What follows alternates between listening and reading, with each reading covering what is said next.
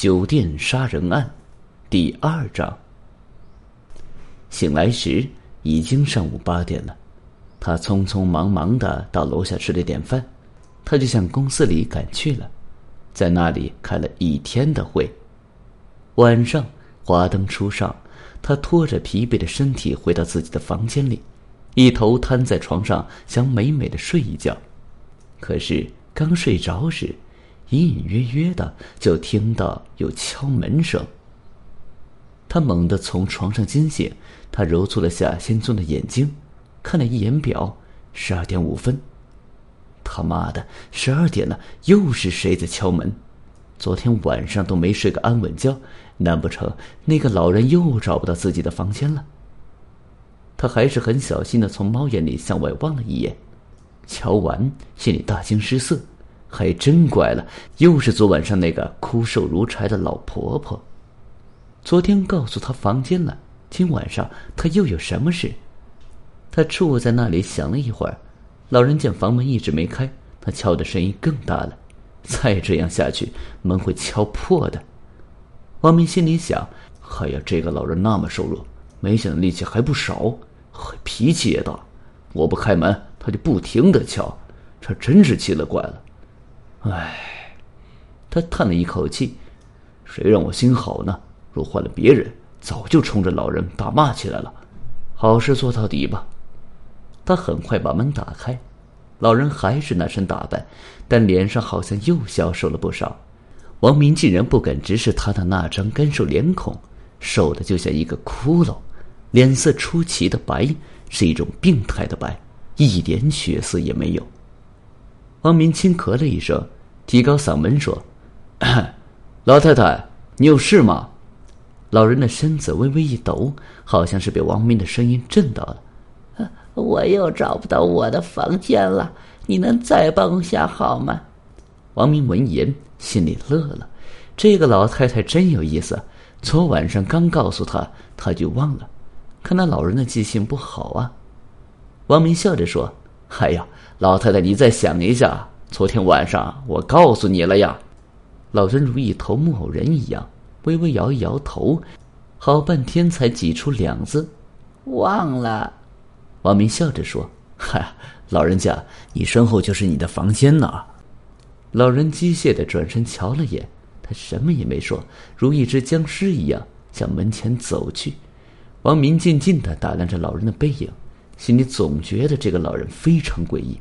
但又不知诡异在哪里，他寻思着，老人这么大年纪了，怎么没有子女照顾，一人住宾馆呢？他便上前搭话道：“哎，老太太，你的孩子呢？他们怎么不来照顾你呀？一个人多孤独呀！”老人的头缓缓的转过来，低声说：“他们都死了。”那眼珠子里一点光芒也没有。王明听了这阴冷的声音，全身的汗毛都竖了起来。一听他们都死了，他不好再多问，便转身要回房间休息。谁知他又听到毛骨悚然的声音：“他们都死了，一个也没留下。”王明赶紧加快步子，冲进了屋子里。哐的一声，屋门就关住了。他回到屋子里，窜到床上，静静的望着天花板，翻来覆去的睡不着。老人那呆滞的脸孔浮现在自己面前，最后他干脆把被子包住脑袋就睡去了。第二天又忙了一天，晚上他回到房间里，到十二点时，那个老人又来敲门了。他竟然没有从猫眼里向外瞧，直接把门打开，睡眼朦胧的说。房间在对面，老人转身就向对面走去，哐的一声，他就回到床上睡去了。让王明想不通的是，一连五天都是这个样子，一到晚上十二点，那个老人就来敲他的门。他心里非常纳闷，那个老人每天都去哪里？他就不能早点回来，非要等到十二点来敲我的门，真是倒霉。人若倒了霉，喝口凉水都塞牙。一连几天下来，他精神是非常低落，整日无精打采的。如果再这样折腾几天，自己的身体是会吃不消的。自己应该想个办法，不能再这样折腾下去了。换房是最好的办法了。这天早晨，他吃了早点就来到服务台前，向工作人员说了自己的情况，还说了想换房。服务台的漂亮的服务员竟然都咯咯的笑了起来，弄得王明一头的雾水。嗨，他们不但不管我，还讥笑我，这是为何？王明生气道：“你们笑什么？到底能不能给我换个房间？”一个比较标致的服务员娇声说：“ 先生，你是不是在开玩笑？晚上十二点有个枯瘦如柴的老人敲你的房门，向你打听他的住处。”王明瞪大了眼睛，愣愣的说：“对呀，怎么了？你们不相信啊？” 先生，如果换了别的房间，我们就相信了。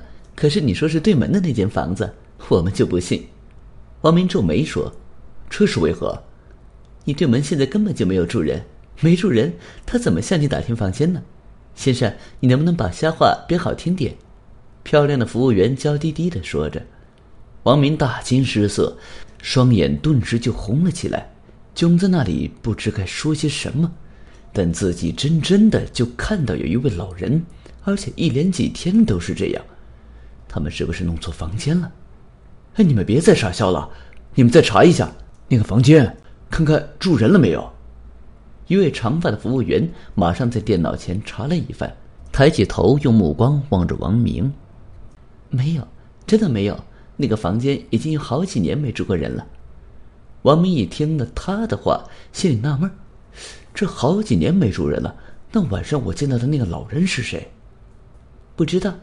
记得三年前呢，有位富婆死在那个房间了。从那以后，又安排过几个客人，又接连死了几位。从今年开春就没再住过一个人。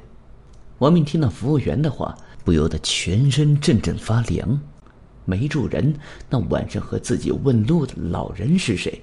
难道是鬼？自己撞鬼了？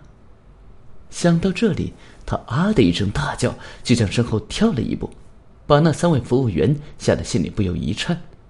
王明心里平静下来后，他又缓缓对服务台的服务员说。现在我什么也不说了，你们能不能给我换个房间？